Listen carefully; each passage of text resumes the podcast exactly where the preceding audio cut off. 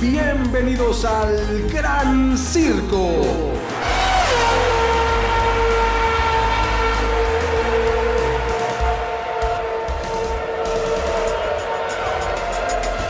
¿Cómo están? Bienvenidas, bienvenidos al Gran Circo. Este espacio dedicado completamente a la Fórmula 1 que nos llena además de alegría y de emoción este fin de semana, particularmente porque se viene el Gran Premio de Bélgica en el circuito de Spa-Francorchamps. Y es para mí un verdadero honor porque es uno de los circuitos que más me gustan. Mi querido César, te saludo con muchísimo gusto, igualmente a todas las personas que nos acompañan. Este es un circuito de esos que de verdad poco puedes ver o celebrar tanto o emocionarte tanto. Nos ha regalado a lo largo de la historia muchos grandes premios, se han dado cosas magníficas en este gran circuito, pero además el trazado para mí es de una estética y de una emoción y está tan bien calibrado en cuanto a, todas las emociones que nos puede regalar que por eso lo hace tan especial. Totalmente de acuerdo contigo, Oscar, te saludo con muchísimo gusto, al igual que todos ustedes, pero antes de que empecemos con lo, lo, que dices, que es muy interesante, sí, sí. ¿qué es esto? Ah, ah, esto. Ah, te, refieres a que no está como normalmente en todos los episodios del Gran Circo el casco de Fernando Alonso. Del Rey de España, falta el casco del Rey Fernando Alonso. Sí, no, mira, eh, debajo de este telón tenemos una sorpresa. Una sorpresa que hemos venido mencionándoles desde hace dos episodios. Pero además, debajo de este telón hay algo que ustedes se pueden ganar. ¿Cómo? Bueno, en el último bloque del Gran Circo, de este episodio, les vamos a decir cómo está la mecánica. Así que no pierdan detalle de todo lo que va a ocurrir en el episodio y de todos los episodios del Gran Circo, porque pueden ser las próximas o los próximos ganadores de esta sorpresa. Yo ya aquí ya lo estoy viendo. ¿eh? ¿Tú también sí, sí, sí, sí, está muy bonito. ¿Verdad? ¿Verdad? Sí, entonces estén muy atentos y por favor eh, participen. Ustedes se lo van a poder ganar. Entonces, Continuamos. Este fin de semana, bien decías, hay carrera. Ya por fin, caray. Ya, ya hacía falta. O sea, esta. Un mes de vacaciones ya. Estas vacaciones de la Fórmula 1 a nosotros como aficionados, y, creo que ustedes compartirán eh, nuestro sentir. Es devastador, de verdad. No tener carreras eh, eh, es muy pesado. Pero bien, bien lo dices, viene un circuito sumamente bello. desde todo sentido. Es muy técnico, es muy exigente, demanda mucha pericia al volante, es legendario, eh, no solamente la Fórmula 1 corre ahí, corren muchísimas categorías. Es un gran, gran circuito. Solamente lo que estoy eh, rogando es que no llueva eh, con tal intensidad como, lo, como pasó la temporada pasada. Y pues a ver qué pasa, porque finalmente es el inicio del desenlace de, esta, de esta, temporada. Es la segunda parte de, esta temporada 2022. Y pues vamos a ver si Red Bull. Con las modificaciones que trae, logra mantenerse o si Ferrari ya por fin eh, le dio la vuelta a la tuerca en, cuanto a estrategia o Mercedes a lo mejor trae algunas mejoras que, que calladito se lo han mantenido y le compite ahí a Ferrari. Pues mira, muchas cosas evidentemente pueden pasar y es lo que estamos esperando, ver para que se resuelva esta, este último tramo de la temporada de la Fórmula 1. Esta es la primera de nueve carreras que restan por correrse en este calendario. Entonces, bueno, sí, las emociones son muchas. Yo creo que Red Bull Racing traerá desde luego algunas actualizaciones. Lo harán así todas las escuderías. Siempre se guardan trabajo importante y no nos lo comparten inmediatamente. Como por ejemplo en un principio de la temporada que se empieza a estipular, no estipular más bien a especular, eh, quién trae las mejores eh, actualizaciones o quién se nutrió con las mejoras a los coches. Aquí yo creo que es mucho el guardarse un poco. Generalmente, y lo hemos dicho en muchos episodios, Mercedes-Benz hace un extraordinario trabajo en las vacaciones de verano, en este parón, y seguramente vendrá muy nutrido. ¿Por qué? Porque además venían muy bien trabajando eh, todo este tema del porpoising, que ha acusado incluso ya hasta algunas dolencias en ciertos pilotos, es así, sí, como Gasly, que incluso terminó en el hospital eh, Tomándose una resonancia magnética y todo. Exactamente, y todo esto debido a, molestias causadas por el porpoising. Incluso él dice, o sea, este paso vamos a terminar con, con bastón los pilotos en unos años. Y no, no hay que echarlo en saco roto el tema, porque la verdad es que puede ser, desde luego puede ser, no serían los primeros atletas en acusar dolencias en una vida adulta mayor, ¿no? Donde sí ves ya de verdad graves o serias consecuencias debido a la exigencia de tu disciplina deportiva. Entonces, Exacto. puede ser, puede ser. Hay que poner fía mucho el ojo allí. La NFL, cuánto se ha tardado en proteger a los jugadores que, las, que han perdido la vida, muchos de ellos, precisamente por, Por los los impactos. impactos que han recibido a lo largo de su carrera. Pues sí, no deseamos eso para los pilotos.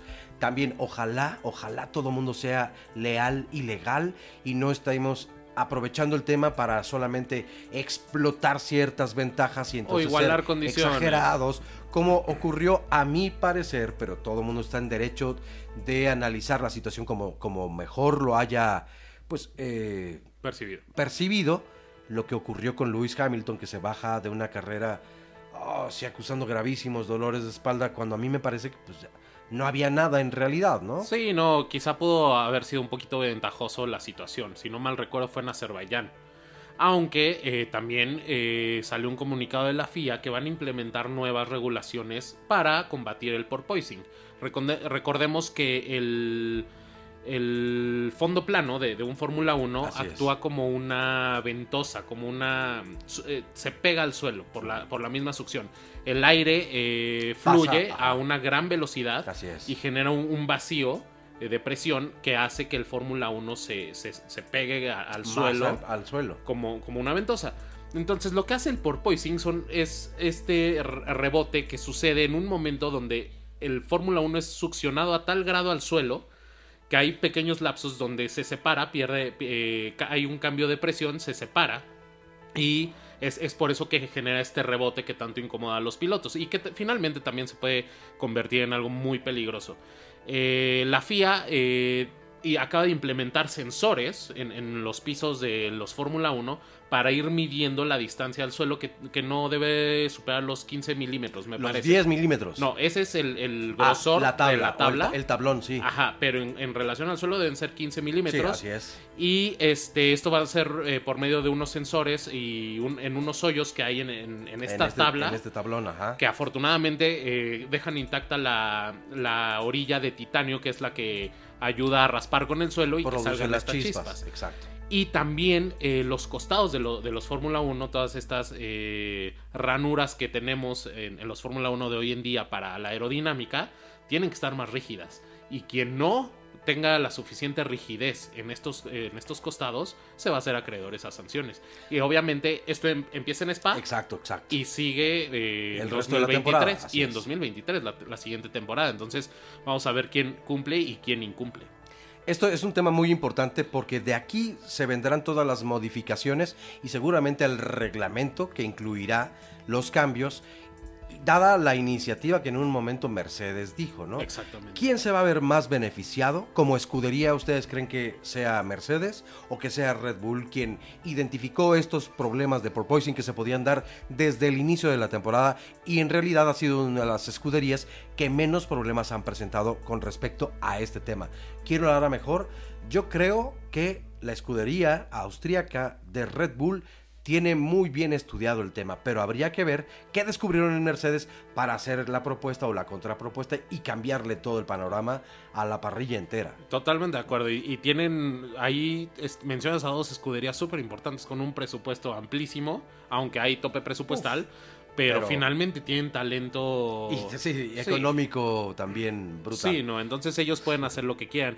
Y hablando de también cambios eh, o, o implementaciones, también salió eh, un poco, muy, muy vagamente, no, no al detalle propio. Digo, obviamente eh, marcas que aspiren a estar en la Fórmula 1 tendrán el detalle minucioso, pero básicamente lo que se va a implementar en motores 2026, que digo, esto la FIA lo viene prometiendo hace mucho, buscan eh, igualar más o menos la competitividad o reducir esa brecha de competitividad entre un motor y otro para favorecer la, la competición. Eh, se van a utilizar nuevos combustibles, ahora 100% ecológicos, y también eh, se va a hacer un uso, ustedes recuerdan que los pilotos tienen una pila en el coche, Así es. con el cual les da más caballaje para ciertos puntos de rebase. Entonces ahora esta pila va a estar eh, hasta en un 50% eh, disponible para, o sea, más, un 50% más de lo que estaba antes, eh, disponible para el uso de los coches. Finalmente, para no caer en tanto detalle del reglamento en específico, porque tampoco lo hay todavía, es importante porque finalmente Porsche, la alianza con Red Bull ya está 100% hecho, pero quien está diciendo, me voy a tomar mi tiempo porque tenían hasta el 31 de agosto para entregar a la FIA su, su, ¿cómo se dice? Su petición, su iniciativa de ingresar al, al Gran Circo. Audi dice, no, me voy a tomar un poco más, un poco más de tiempo porque todavía no sabe si va a ser escudería o va a ser eh, motorista. Entonces, eso también es muy importante y pues hay que darle seguimiento porque finalmente marcas como Porsche, Audi y muchas más que entren al gran circuito sería un espectáculo impresionante. Oye, y hay un tema que queremos tratar aquí en el Gran Circo y por eso nos hemos dado la tarea de buscar un especialista en el tema. A mí, por ejemplo, siempre me ha preocupado o me ha ocupado el pensar, después de un periodo tan eh, largo de vacaciones, los pilotos, ¿qué pasa mentalmente con ellos? ¿Se desconcentran? ¿El entrenamiento es tan relajado? ¿O a lo mejor toda esta gran presión ya bajó? ¿O por el contrario entrenan aumenta? Más. ¿Entrenan más? ¿Quién se sobrecarga? Pero tenemos preparada entonces una sorpresa para... Bueno, no una sorpresa, pero tenemos una eh, propuesta, una invitada muy especial al programa o al, al podcast del Gran Circo, que es una psicóloga en el deporte. Ella es maestra en psicología del deporte y estará con nosotros en el próximo blog. Así que no se la pierdan y vamos a platicar con ella. La plática va a estar muy interesante, se los aseguramos. Exactamente. Vámonos a Pits y esto es El, Gran, Circo.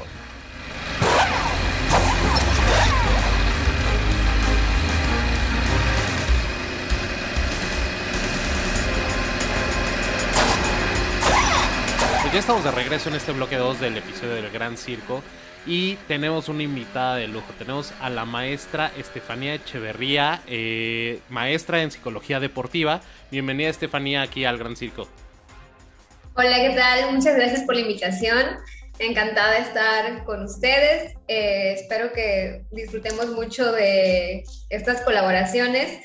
Y pues como apasionados de la Fórmula 1, creo que va a ser un espacio muy entretenido. Efectivamente, estamos completamente de acuerdo contigo porque no todo mundo sabemos lo que es la psicología del deporte y cómo le puede ayudar al desempeño a cada uno de las y los deportistas y ese es desde luego el fin o la meta. Oye, a mí me gustaría comenzar preguntándote, Estefanía, acércanos al mundo de la psicología del deporte. ¿Qué es lo que se estudia? ¿Hasta dónde son sus alcances? ¿Cuáles son las ventajas que le otorgan a las y los atletas? Ok, pues les platico. La psicología deportiva es una rama de la psicología, es decir, estudia las conductas de las personas y en este caso hay que tener presente que es un entrenamiento mental, ¿no? Así como se entrena en la parte física, también se puede entrenar la mente para que esté en forma el día que te toca hacer alguna competencia. Y entonces Aquí la parte eh, primordial es este control de los pensamientos, las emociones que van a derivar en este control también de las acciones que hacen en el deporte, ¿no? Entonces es esta conexión mente-cuerpo. Y las ventajas, pues estar de forma ideal el día que toca, en este caso, una carrera y poder estar con esta atención y concentración necesaria para hacerlo con el desempeño óptimo. Oye, Estefanía, ahorita que mencionas eh, todo esto, eh, por ejemplo, tenemos la duda, Oscar y yo ya hemos platicado varias veces, un piloto como Checo Pérez, ¿Cómo, le hace para trabajar esta mentalidad después de venir en varias escuderías, tener una, trayectoria amplia en la Fórmula 1, pasar por varias escuderías y de repente llegar a Red Bull, que es una escudería tan competitiva, de tanto peso y donde tienes que entregar resultados? Y compites eh, con los mejores. Exacto, y entregar resultados desde el día uno. Y eh, sobre todo cuando tienes a un, a un coequipero como Max Verstappen, ¿qué tanto pesa eso psicológicamente? Y sobre todo que tienes eh, dentro de la escudería, por ejemplo, tenemos el caso de Helmut Marco, asesor deportivo de Red Bull.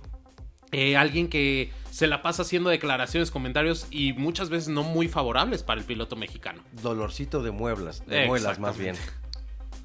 Pues bueno, eh, parece que Checo tiene una fortaleza mental para saber manejar todas estas situaciones que se presentan Y bueno, no hay que eh, restarle tampoco la experiencia que tiene, como bien mencionan, ¿no? De varias escuderías, entonces tiene bastante experiencia y esto lo ayuda a relacionarse también de la mejor manera con, con su coequipero, en este caso Max, que ha de tener también una inteligencia emocional para saber vincularse con él, entender qué es lo que hace, por qué, porque sabemos que el carro se suele desarrollar para Max y también abrir la comunicación con los mecánicos, que él lo ha mencionado, ¿no? Ahorita estamos viendo qué cosas se pueden hacer al carro que, que tengo para que vaya de la mejor manera y en el caso de las declaraciones, pues eh, esperemos que esto no le afecte, porque mencionando, ¿no? Si en esta fortaleza mental, pues es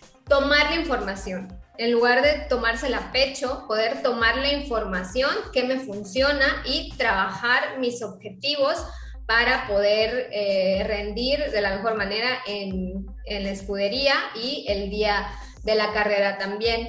Entonces, definitivamente con Checo la experiencia, el tener claros sus objetivos y el saber sus fortalezas le ayudan a tener pues el desempeño que ha estado demostrando hoy en día y que sigue mejorando. Fíjate, no es nada fácil lo que acabas de decir, suena muy sencillo, pero la verdad es que el trabajo que deben tener ellos emocionalmente pues es arduo, porque además podemos saber que Max Verstappen no es un compañero sencillo. Con todo y su juventud, es una persona explosiva, eh, pues hasta berrinchuda le podríamos decir, porque manejan también los pilotos un egoísmo no sutil, a veces es muy abierto, pero para ser campeón en una disciplina como la Fórmula 1, siempre se ha dicho que es uno de los ingredientes básicos para poder lograrlo y serlo. Entonces, combinar a dos personalidades no es fácil. Ya lo vimos con Daniel Richardo que pues salieron los dos disparados porque dijo Daniel, yo ya no aguanto. Y después llegó Pierre Gasly y tampoco hubo una gran relación. Y después llegó Alex Albon y tampoco fue la mejor relación. Y aparentemente con Checo ha sido el primer compañero con el que ha logrado este equilibrio. Yo no voy a decir que es una extraordinaria relación, aunque dicen por allí que hasta tal vez ya pareja pueden llegar a ser. Obviamente todo esto dentro del humor y de la broma, ¿no? A mí me gustaría preguntarte rápidamente, a ver, todos los pilotos de la Fórmula 1 tienen un psicólogo o una psicóloga del deporte. Y número dos, venimos de las vacaciones, de este parón de verano. Ha sido casi un mes sin correr. ¿Cómo le afecta a los pilotos, para bien o para mal? A quien lo puede aprovechar y hay para quienes pueden ser, por el contrario, un declive en este tal vez ascenso que traían de la inercia de toda la primera parte de la temporada. Ok, bueno, eh, precisamente si todos tienen, no sé, y a veces es un poco complejo saber porque aún están estos mitos o estos tabús alrededor, alrededor de la psicología cuando dicen de que, ay, no, pues que no sepa que tiene psicólogo porque pues van a pensar que tiene muchos problemas y en realidad no, o sea, el tener un psicólogo deportivo te da este plus de lo que ya haces, o sea, lo que ya haces bien lo puedes mejorar o en el caso de tener consciente cómo lo haces para seguir replicando las cosas que haces bien. En el caso de George Russell, sé que él sí tiene y la verdad como se expresa, los psicólogos enseguida detectamos, ¿no? Las palabras que maneja, los términos, y es él sí tiene psicólogo. Y parece que no todos, porque sé que hace como un mes eh, empezaron con búsqueda de un psicólogo para Yuki Tsunoda, que hablaban de esta, estos berrinches que hace, que claro que es muy importante que lo sepa controlar, porque este eh, control emocional que puede afectar al cuerpo y al rendimiento. ¿no? El cuerpo tiene que estar en un estado ideal que se llama nivel de activación para poder hacer las cosas de forma precisa. Y en el automovilismo necesitas mucha precisión, eh, desde un frenado, desde tomar la curva, todo eso es muy importante. Y en el caso del regresar, habrá quienes tengan muy claros los objetivos y que tenían que estar trabajando en, esta, en esas vacaciones que tuvieron, pero no se puede perder de vista que necesitan esta preparación constante, ¿no? Tal vez no están eh, como todas las semanas o cada 15 días en una pista o tanto tiempo en, el carro, pero también hay un entrenamiento invisible que es importante, que hay que cuidar la alimentación, las horas de sueño, pues las relaciones que tienes también para llegar al mejor estado y yo espero que sepan mucho de este trabajo de, objetivos para, ok, ¿qué estábamos haciendo? ¿Qué necesito adaptar o mejorar para regresar lo mejor posible? Esto para prevenir un como regresar con, con, un bajón, ¿no? Que pueda afectar. Al contrario, se supone que es un análisis de lo que pasó qué aspectos son mis fortalezas, qué aspectos necesito trabajar para regresar de la mejor manera. Muy no, pues muy interesante todo lo que dices, Estefanía, te agradecemos mucho, pero también no te vayas, este, quédate un ratito más con nosotros porque todavía tenemos un par de dudas que eh, consideramos muy importantes. Entonces, eh, pues nada, estas llantas ya están cocinadas, vámonos a PIS, regresamos contigo, Estefanía, y con todos ustedes. El gran circo.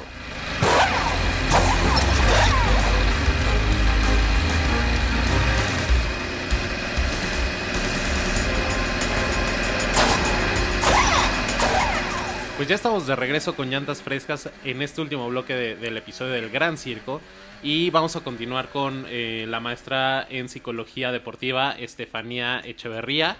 Eh, Estefanía, nos quedamos con la duda. Fíjate que eh, tenemos esa inquietud al ver a otros deportistas de otras disciplinas, fútbol, fútbol americano, béisbol, etcétera.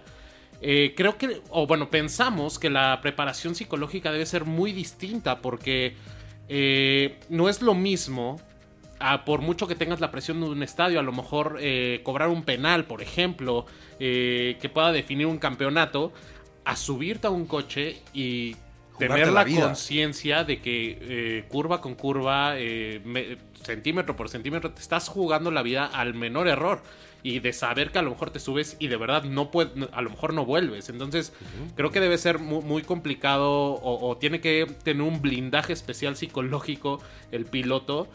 ¿Qué, nos puedes decir de eso? Bueno, aquí también hay que considerar que la personalidad del piloto, de los pilotos, ¿no? unas personas que les gusta la velocidad, la adrenalina y prácticamente no le tienen miedo. Entonces no cualquiera se va a subir a un carro a esa velocidad y pues comparten con otros deportes temas de la preparación mental, ¿no? ¿Por qué? Porque hay un tema de rendimiento que es importante, eh, pero también el saber eh, qué aspectos necesitan trabajar más en estos casos, ¿no? Atención, concentración y este control emocional también. ¿Por qué? Porque es lo que mencionan, dudar, bueno, si no nos vamos a la parte extrema de tener un accidente, también te puede hacer bajar la velocidad, ¿no? Que tener una vuelta como este Max, que es de los que tienen las vueltas más rápidas, eh, por ejemplo, en clasificación, y que dices, ¿cómo no comete errores, no duda o, qué pasa, no?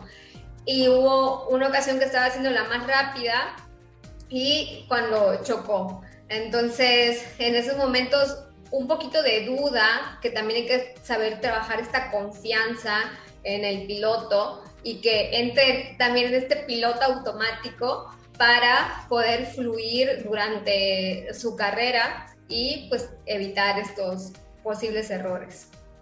Claro, claro. Oye, pues de verdad es que todos estos temas son para nosotros muy interesantes y nos sirven para comprender en qué situación se encuentra cada uno de los pilotos y lo complejo que es para ellos el poder subirse a un coche y lograr el mejor desempeño.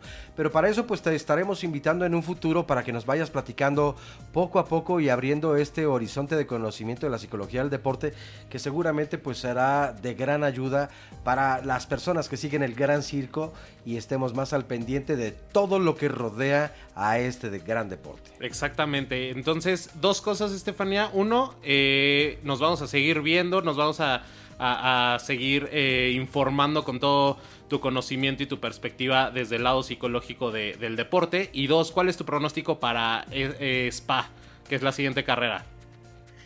Uy, pues vamos a poner a Max en primero, eh, a Checo en segundo y en tercero estoy entre Sainz y Russell. ¿Ok? Con Perfecto. este tema del, que del porpoising que se supone que ya mejoraron, ah, Mercedes puede tener podio.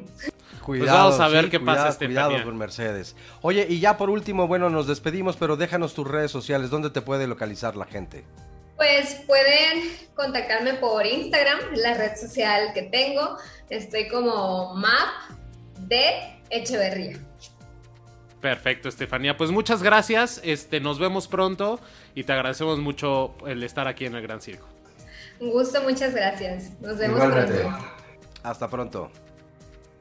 Oye, mi querido César, pero las sorpresas no se terminan aquí en el Gran Circo, porque recuerdan que desde hace dos episodios venimos mencionando que va a haber un momento especial. Llegó el momento, llegó la hora, y aquí está frente a nosotros. ¿De qué se trata, mi querido César? Pues es algo que eh, ustedes se pueden hacer acreedores. ¡Pum! Es algo que nosotros creemos que les va a gustar muchísimo. ¿Estás listo? Sí. Ya, para quitarle Hagamos tanta emoción. honores, Una, exacto. dos, tres. ¡Tarán! ¡Tarán! Ahí las fanfarrias y todo. Exactamente.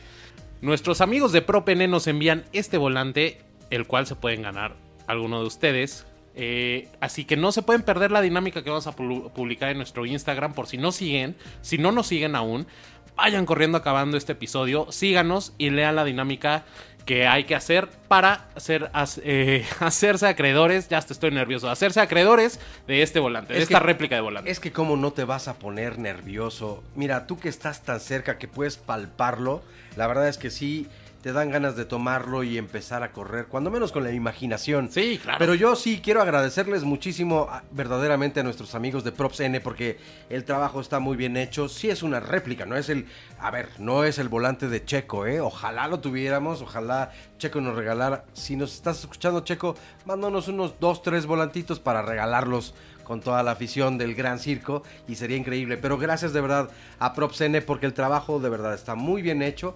Pero lo más importante es que ustedes lo pueden tener próximamente en su casa y disfrutarlo. Entonces disfruten de esta maravilla que también la tendremos aquí en exhibición desde luego. Pero bueno, ¿cómo se pueden llevar entonces?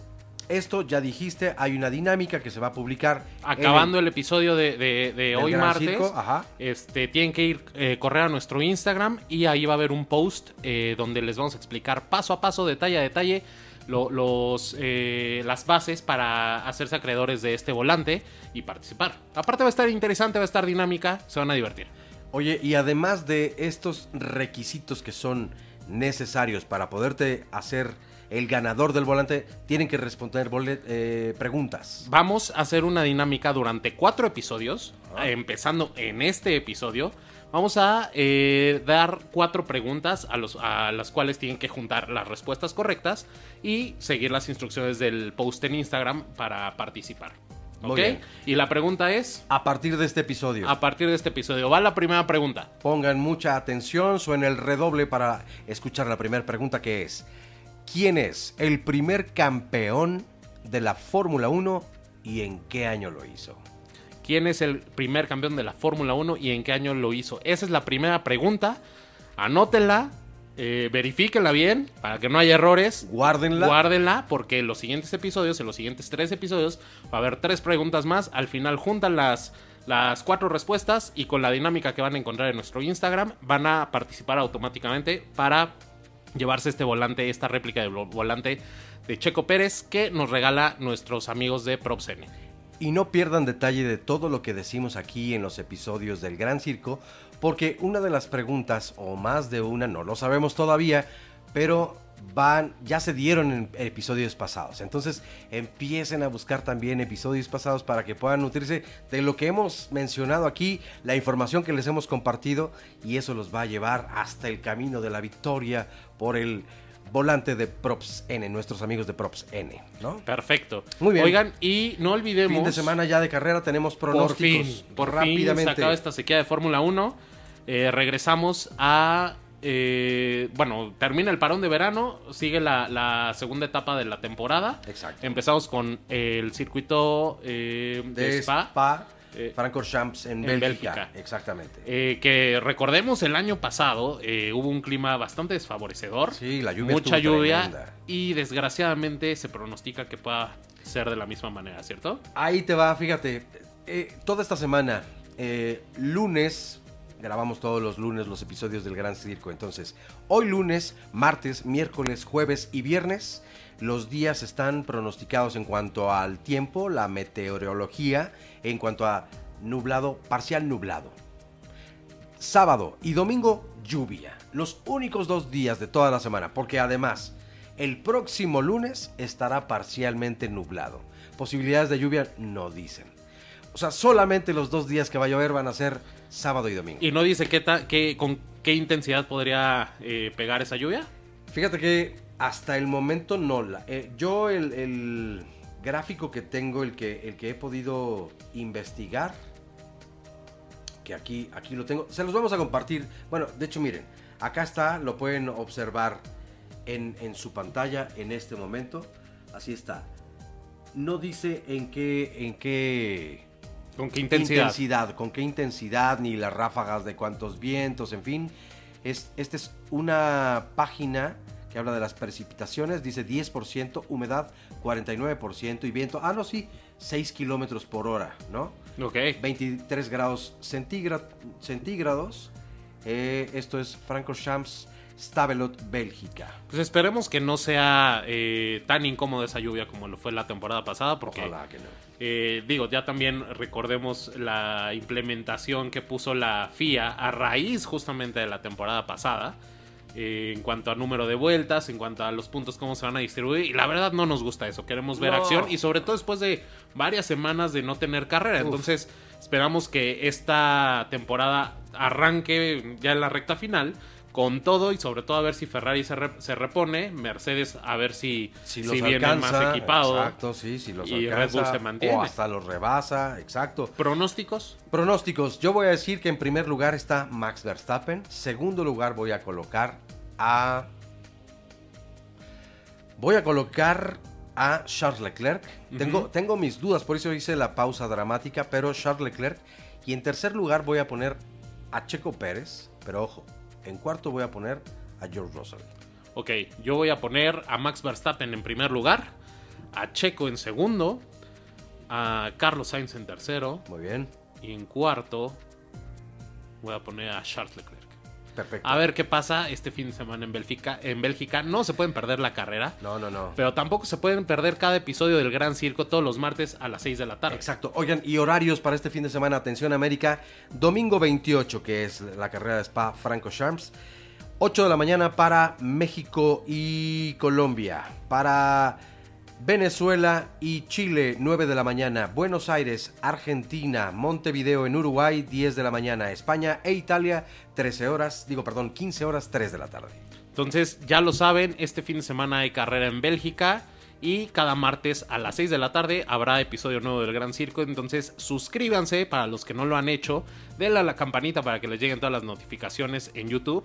Y eh, también no dejen de seguirnos en nuestras redes sociales. eh, nos encuentran como arroba elgrancirco.podcast en TikTok, Facebook, Twitter e Instagram. Y si no nos pudieran ver, ¿dónde nos pueden escuchar? Nos pueden escuchar en Amazon Music, en Spotify, en Apple Podcast y en Google Podcast. Entonces ya lo saben, por favor, pónganse bien atentos para participar y llevarse este volante de esta réplica de volante que nos eh, regalan nuestros amigos de Props N.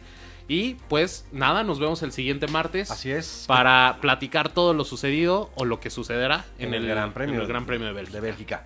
Muy bien, pues eh, que tengan una extraordinaria semana, conduzcan sus vidas con cuidado y aquí nos estaremos viendo el próximo martes a las 6 de la tarde en En el Gran Circo.